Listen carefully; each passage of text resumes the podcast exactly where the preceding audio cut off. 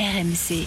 Vous pouvez poser cette question dans la vestiaire, si vous avez des, des couilles de faire ça. Parce qu'il y a des joueurs, ils sont morts, morts. C'est très important, la concurrence. Qui est meilleur Qui est meilleur C'est le meilleur.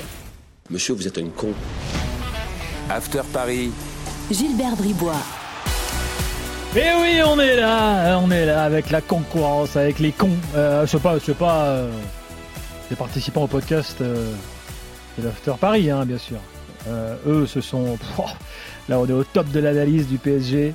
Et oui, parce que le plus parisien des coachs euh, est toujours avec nous euh, pour ce podcast After Paris. Euh, il est là, Roland, coach Courbis. Roland, bonjour. Salut les amis et salut à tous. C'est marrant parce qu'il y a quelques, il y a quelques années, quand les supporters parisiens t'entendaient parler du PSG, ça leur faisait un petit frisson, quoi. Tu vois, ils disaient d'où Courbis il se la ramène sur Paris. Puis au fur et à mesure du temps, euh, ça y est, t'es devenu légitime.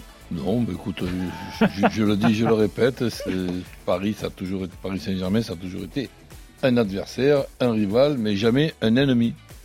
Jimmy Brown, euh, lui, à l'époque, peut-être qu'il avait des petits frissons quand il Je entendait un, Roland je euh, donne un exemple. parler de Dans, Paris. dans Bayern Paris Saint-Germain, tu penses que je suis pour qui? Pour les Allemands? Bah, Excuse-moi, t'as quelques collègues marseillais euh, qui seront pour les Allemands. Eh ben, Même moi, la majorité, si ben, je puis me permettre. moi non. Mais Roland, c'est un ami du PSG. on Salut Jimmy, salut Roland. Salut messieurs, bonjour à tous. Salut, salut. Ah, attends, les maillots du, les maillots du Bayern à Marseille, euh, il y en a. hein. Plus que les maillots du PSG. Ouais, mais je te défie de montrer une photo de Roland avec un maillot du Bayern.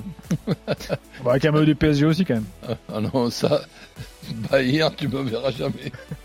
Ouais, Bayern, il- il- Roland, Roland, je sais pas, il a un truc avec les Allemands. Je sais pas, je sais pas de quand ça vient. Je sais peu- pas. Euh, c'est la faute à mon grand-père. Euh, J'adore cette histoire. Voilà. Qu'est-ce que tu veux que je te dise Par- Allez, parlons football. bon, allons-y. Effectivement, alors on va parler à 100% aujourd'hui du match euh, face à l'OM euh, euh, ce week-end parce qu'évidemment c'est c'est l'événement de la semaine pour pour Paris avec différentes questions. Neymar absent finalement bonne ou mauvaise nouvelle chacun a son point de vue. Le PSG qui arrive un peu dans ses petits souliers quand même malgré la victoire contre Lille à à Marseille. Alors il y a eu le match de Coupe de France. Mais est-ce qu'au final et ce sera ma première question les gars est-ce qu'au final un nul ou un- une égalité à Marseille, euh, est-ce que ce serait pas mal pour Paris, dans le contexte du moment? Ah ben, je pense même que Paris signerait. Dans, dans, dans, dans le sens que ça maintient les cinq, les, les- les Voilà. cinq points. Ce qu'il faut surtout, c'est qu'il n'y ait pas de blessés. Et après, ben, tu, tu as ton match contre, contre le Bayern, qui va être un match très intéressant. Bon. Allez, di- allez dire ça aux supporters parisiens. Deux semaines après l'élimination en Coupe de France, après une victoire miraculeuse contre Lille, Ouais, mais ils sont T'es en lucides. train de nous euh, expliquer qu'on va, euh, que le PSG n'a pas l'obligation de gagner à Marseille. Vous rigolez, j'espère. Toi, tu penses que si Mais évidemment. Évidemment, il n'y a même pas de débat. Comment on l'a énervé là, t'as vu non, mais honnêtement, Un, match, nul, ça Il y a, serait pas- il y a ça eu une humiliation en Coupe de France. il y a eu une humiliation en Coupe de France il y a une dizaine de jours maintenant. je Une humiliation, une élimination. Non, non, c'était plus, c'était pire qu'une élimination, Roland. C'est La manière dont ça s'est produit, le manque de réaction, le- la, la prestation fournie par le PSG Ah ce ben, soir-là. L'absence d'Mbappé. Et voilà, mais là Mbappé il est de retour. Mbappé ben oui. il sera, il sera sur le terrain euh, dimanche soir. C'est pour ça que ça va s'améliorer avec un match nul. avec avec Mbappé présent sur le terrain et avec les absents, on va en parler euh, dans quelques minutes, je pense, en défense côté euh, Ouais. côté marseillais. Non, non, honnêtement, là, c'est l'occasion. Il y a eu une victoire miraculeuse qui, qui on l'espère, a servi de déclic aux joueurs et à l'ensemble de l'équipe euh, dimanche contre Lille. Là, il faut confirmer, il faut absolument gagner contre Marseille. Tout autre résultat qu'une victoire à Marseille serait une déconvenue pour le PSG. Jimmy, est-ce que ta passion ne dépasse pas ta raison? Ah non, non, pas du tout. T'as t'as vu ton équipe ces derniers temps? T'as vu la série de défaites? T'as vu le scénario face à Lille?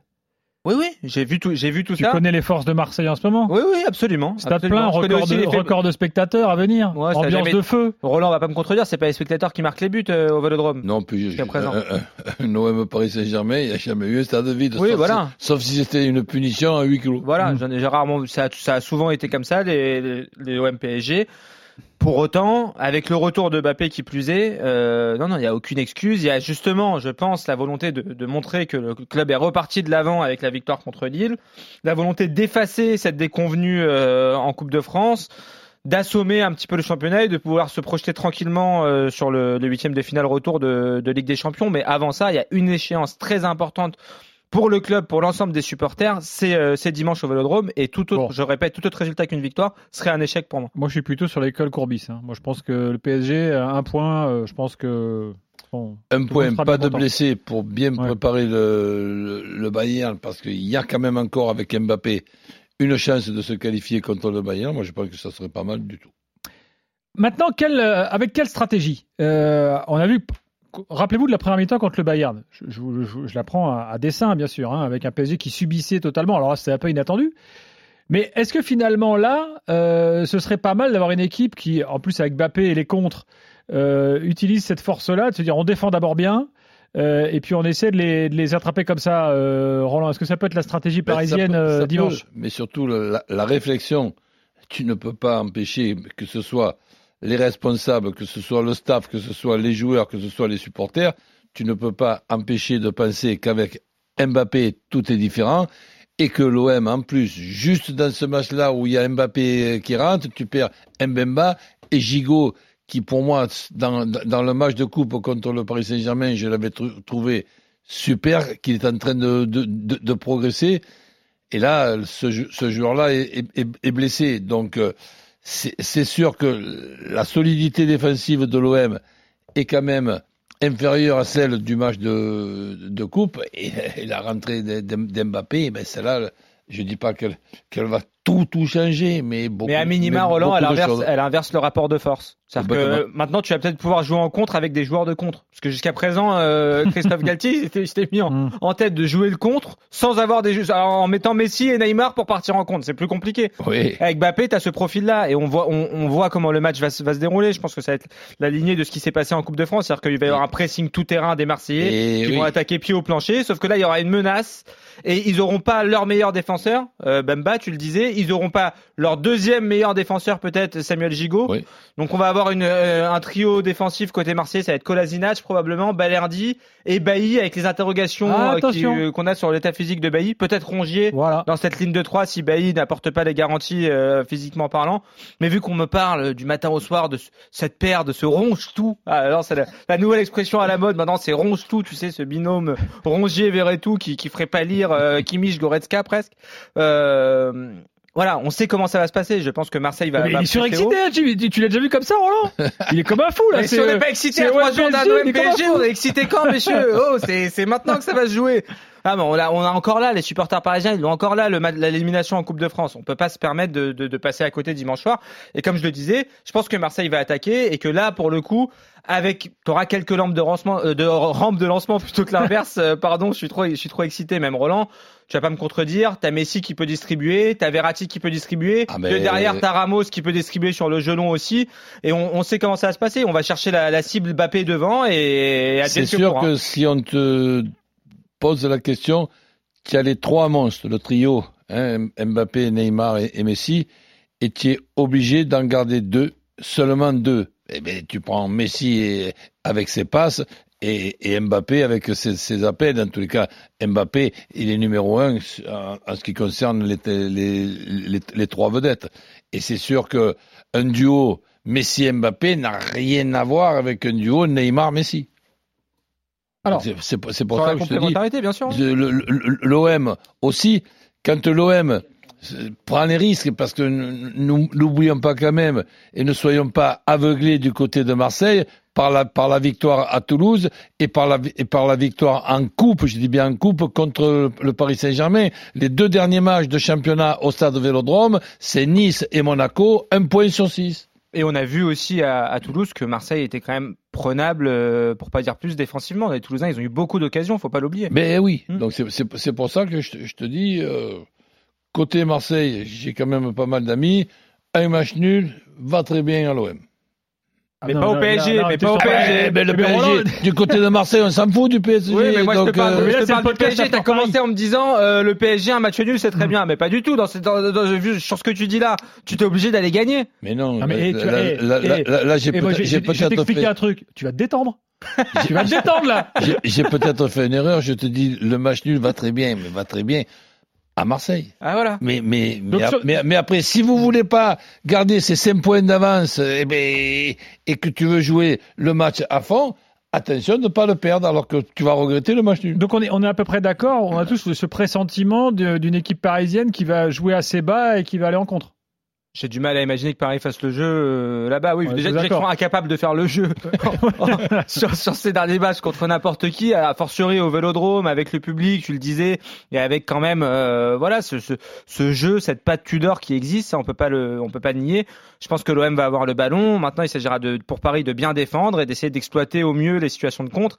Après, si tu mènes au score rapidement au Vélodrome, ils vont être obligés de, de s'ouvrir encore plus qu'ils ne s'ouvrent habituellement.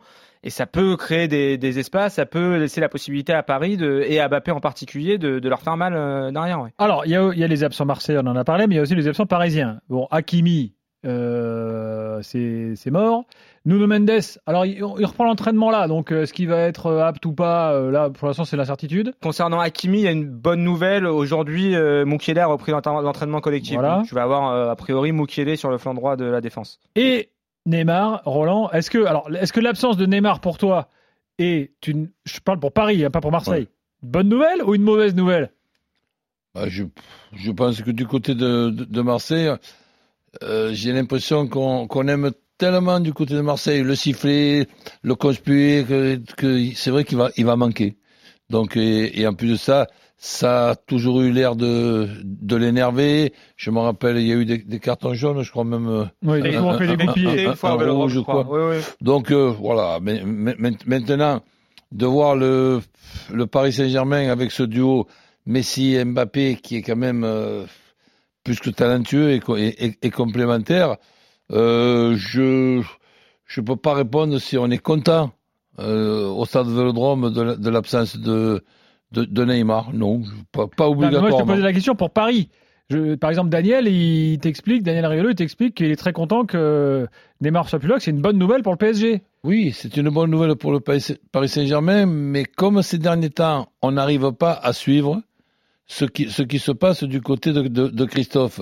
Par exemple, contre, contre, contre Lille, ne pas voir alors qu'il y avait les trois en même temps, ou paraît-il, on peut pas les faire jouer en même temps parce que c'est pas assez solide et tout, et, que tu as Danilo qui ne démarre pas le, match, qui est pour moi euh, l'un des plus solides sur le plan euh, défensif, c'est difficile à, suivre. Et j'attends avec, impatience et avec beaucoup de curiosité l'organisation, pas la composition d'équipe. La composition d'équipe, on la connaît à peu près à un ou deux joueurs près. Mais l'organisation, est-ce que le Paris Saint-Germain va se pointer au stade Eh oui. Vélodrome avec, question a- d'après. avec deux arrières euh, centraux plutôt que, que trois? C'est- c'est- Et, et Sincèrement, j'ajoute avec un milieu un peu renforcé par rapport à d'habitude. Absolument. Que- Qu'est-ce qui, là, je sais pas, Jimmy, si t'as un avis. Euh, pour répondre à ta Est-ce première question. qu'Ekitike sera le remplaçant naturel ou Non. euh, A priori non, je, je pense pas qu'Ekitike sera le remplaçant. Il a même pas été le remplaçant naturel de Mbappé, Mm. donc ça paraît compliqué d'imaginer qu'il soit le remplaçant de Neymar. Pour répondre à ta première question, je pense que c'est jamais une bonne nouvelle quand un joueur de ce talent-là se blesse. Déjà, ça c'est une première chose. Euh, Neymar blessé, on peut faire toutes les critiques qu'on veut sur Neymar, mais Neymar il a la capacité de débloquer des matchs que peu de joueurs ont. Un Neymar en bonne forme, ça, ça a jamais été un poids pour moi dans le dans le jeu du PSG. Neymar, il faut savoir juste bien le, le faire jouer, le mettre dans les meilleures dispositions. Neymar avec Mbappé, on a vu contre Lille euh, quand il joue un peu reculé comme ça dans une position de numéro 10 et qui distribue bah, il est meilleur effectivement que quand il est euh, quand il est livré à lui-même à la pointe de l'attaque sans recevoir aucun ballon comme ça a pu être le cas pendant une heure contre le Bayern ou comme ça a pu être le cas à Marseille en Coupe de France. Donc non, la blessure de Neymar est pas une bonne nouvelle. Euh, pour autant. Euh, à choisir, la dernière fois que le PSG est venu au Vélodrome, c'était sans Mbappé. À choisir entre venir sans Mbappé ou sans Neymar au Vélodrome, je préfère euh, venir sans Neymar et avoir euh, et avoir. Mbappé sur le terrain. Ouais. Pour ce qui est de la réorganisation, oui, probablement que le que Christophe Galtier va choisir de renforcer son milieu de terrain avec peut-être un profil à la même si moi je suis pas en- je suis, rarement emballé par ses prestations mais peut-être Carlos Soler comme il, il a pu lui faire confiance euh, Mm. contre euh, contre le Bayern euh, en Ligue des Champions. On peut imaginer aussi qu'il repasse à trois défenseurs centraux. Il nous disait qu'en l'absence de Mukele, il pouvait pas le faire. Maintenant que Mukele est de retour, est-ce que ça va l'inciter à repasser une défense à trois et éventuellement mettre euh, trois milieux de terrain qui seraient voilà potentiellement Verratti, Vitinha, un troisième qui peut être Solaire, qui peut être euh, Emery, peut-être le, le gamin et Messi, euh, Mbappé devant. Il faudra euh, il faudra voir. Enfin, défense à 3, si tu n'as ni Hakimi ni Nuno Mendes, euh, tu vois, tu bénéficies pas de l'avantage des deux latéraux qui peuvent de faire des diffs et tout. Enfin, je sais Oh, pas. attends. Ouais, mais après Mukiele a joué dans ce système-là, euh, Mm. piston droit Et à, attends, Leipzig. a souvenir pas- d'un match au parc avec Leipzig. D'ailleurs, il a fait très mal à ce poste-là. pas Nuno Mendes, ok, mais Bernat, il est pas mal du tout. Oui. C'est vrai. C'est vrai qu'on a un peu oublié que Bernat était quand même un bon joueur. Et surtout Bernat, mais enfin, il le problème de beaucoup. Bernat, c'est que moi je le trouve inquiétant dans une défense à 4. Euh, Bernat, et c'est peut-être plus rassurant de le mettre Inquiétant, à et, 5 et- et c'est même dommage de ne pas se servir de ses qualités Et offensives. il a, une, il a une qualité technique euh, quand même assez, euh, assez importante, Bernat. Oui, il a une qualité de centre aussi. Toi, Roland, si gens à entraîneur du. PSG, on sait jamais, pas insulter l'avenir, hein, il peut se passer des choses. Euh, tu fais défense à, à 3 ou euh, défense à 4 Ah, mais pas seulement dans ce match-là. Avec l'effectif qu'il y a au, au Paris Saint-Germain, je, je pense même pas euh, faire une défense à deux, sauf en cours de match. Je démarre le match avec trois arrières euh, centraux à 30 minutes de la fin, ça s'est pas passé comme prévu. On sort un arrière central et on, on le remplace par un attaquant et par, et par un offensif. Et c'est d'ailleurs, et c'est d'ailleurs sur les cinq premiers mois avant la Coupe du, Monde, c'est ce Paris Saint-Germain-là qui était quand même in- in- invaincu et, qui faisait partie de nos débats en disant Tu penses que ça sera possible? Peut-être que Paris Saint-Germain ne perde pas un seul match sur les 38 matchs, comme a pu le faire Arsenal à une certaine époque, tout ça. Et là, maintenant, on repasse à deux arrières centraux et, et c'est une catastrophe. Ça fait depuis 18 mois à peu près, Pochettino avant, Bah ouais. Galtier maintenant, que Roland comme moi ici dans ce podcast After Paris, on milite pour une défense à 3 euh, côté PSG. Justement pour te servir de tes pistons et de faire de, tes- de tes pistons des ailiers. Alors que si tu joues à 4, tu es obligé de faire de tes ailiers des arrières. Et surtout que t'as pas pro- t'as pas de profil d'ailier au Bah, Paris Saint-Germain. euh, Surtout non, ça, dans la construction donc- de l'effectif, tu n'as pas de profil pour Et- jouer dans le là- système Ouais. privilégié Faut par pas euh, considérer Galtier. que Hakimi, par exemple, est un ailier. euh, Ah, Alors dans ce cas-là, Ah tu oui. peux peut-être éventuellement Bah jouer oui. en 4-4-2 avec Bernat, Mukiele et devant eux Hakimi et, et Nuno Mendes.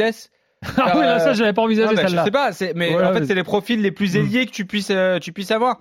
Quand tu joues en 4-4-2 à plat dans le dans le système de prédilection de Christophe Galtier dans lequel il a été champion avec Lille. Rappelez-vous, à Lille, il a d'un côté Jonathan Bamba et de l'autre Jonathan Iconé. Au PSG, Mhm. tu les as pas ces joueurs-là. Quand tu as joué en 4-4-2 à plat contre le Bayern, tu as joué avec Soler d'un côté et le petit Zaire Emery de l'autre. C'est pas le même profil. Ah non, pas vraiment. Bon, autre chose d'important sur ce match, euh, les gars, qu'on n'a pas qu'on n'a pas envisagé, euh, euh, mis à part l'énervement de Jimmy qui veut une victoire. non, de, de. Non, on aimerait simplement un jour, pardon Roland, mais qu'il y ait les supporters marseillais qui puissent revenir à Paris, que les supporters parisiens puissent se déplacer Ah, oui, à Marseille. oui, oui. Voilà, c'est maintenant, quand même malheureux, 3, on le les redit à Canois chaque peuvent fois. pas aller à Nice, hein, donc Oui, c'est bah, que- malheureux quand même, voilà. C'est malheureux. Ah si, je voulais quand même qu'on dise un mot de, de cette histoire d'entraînement au Véro Public.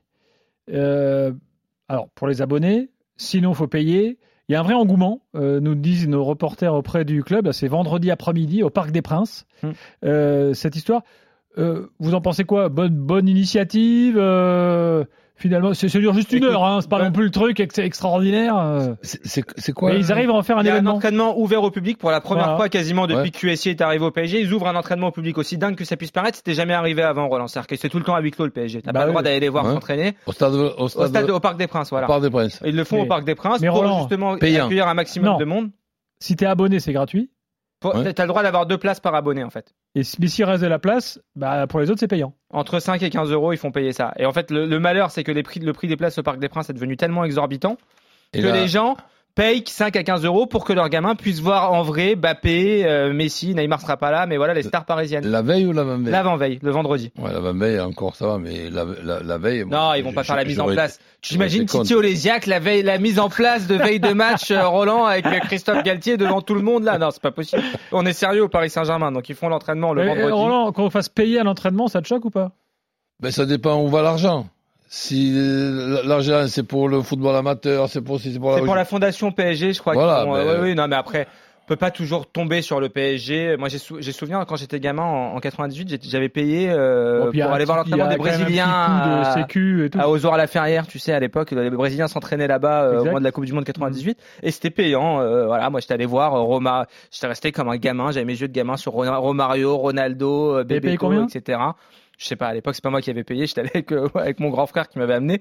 Mais voilà, après, de dire que le PSG fait de l'argent, c'est facile de tomber sur le dos du club. Je pense qu'il faut mettre en avant une bonne initiative, celle d'ouvrir quand même pour la première fois. Ça paraît assez dingue quand même, de- on, on le répète. C'est la première fois en presque 10 ans, plus de 10 ans, que le PSG va ouvrir un entraînement. Donc on espère que ça va être amené à, se reproduire à de nombreuses, à, à plusieurs reprises, en ouvrant aux abonnés, en ouvrant après peut-être aux membres de la fondation PSG, aux gamins. Faut que les gamins ils puissent c'est devenu malheureusement c'est devenu inaccessible le Parc des Princes. Tu peux plus voir euh, Mbappé en vrai, tu peux plus voir Messi en vrai, ça coûte trop vrai, cher. Donc toute opportunité est bonne à prendre pour les gamins qui puissent euh, aller voir leurs idoles. Moi je trouve que c'est une Bon, bonne chose. Espérons que dans cet entraînement, il fasse autre chose que trois taureaux. Euh, euh, tu Oui, vois. alors après, ne t'attends Ouais, pas non plus à, au 11 contre 11 à haute intensité, j'ai du mal Oh, à mais croire. à moins une petite séquence de reprise de volée de Oui, voilà. Messi, euh, je sais pas, moi, Mais un ce truc, sympa, sympa, Ce quoi. sera sympa, moi j'ai pas de doute là-dessus. je pense que ça, ça doit être prévu, ça. Mais oui. Roland, euh, est-ce qu'on n'est pas sur le meilleur podcast de Jimmy du PSG, sur le PSG, là? Ah oui. Là, il a- là, franchement- là, on a un Jimmy leader. C'est- il, il nous a fait un podcast Ligue des Champions C'est le, le Jimmy, c'est le profil Jimmy qui, qui manque justement à son club préféré. Ouais, là, Jimmy qui en dispo. veut, quoi. je Jimmy suis à dispo, Calagnac. je suis à dispo, mort de faim. Là, là, là, je vais te dire un truc, même, même Campos, si, s'il écoute et qu'il le voit, il va, il va me piquer la place.